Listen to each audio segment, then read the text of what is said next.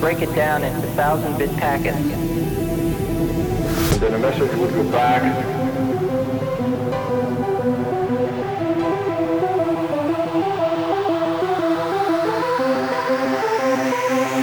Such as this.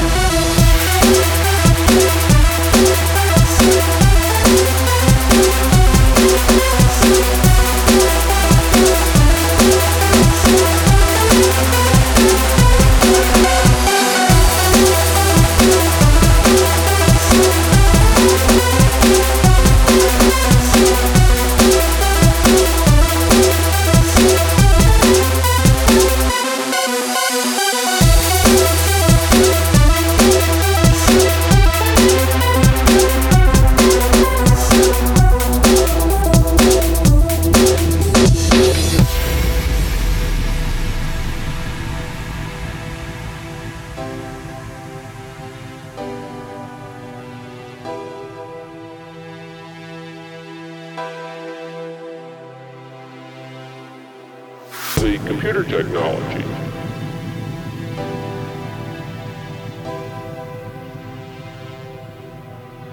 has been moving in a way that nothing else people have ever known.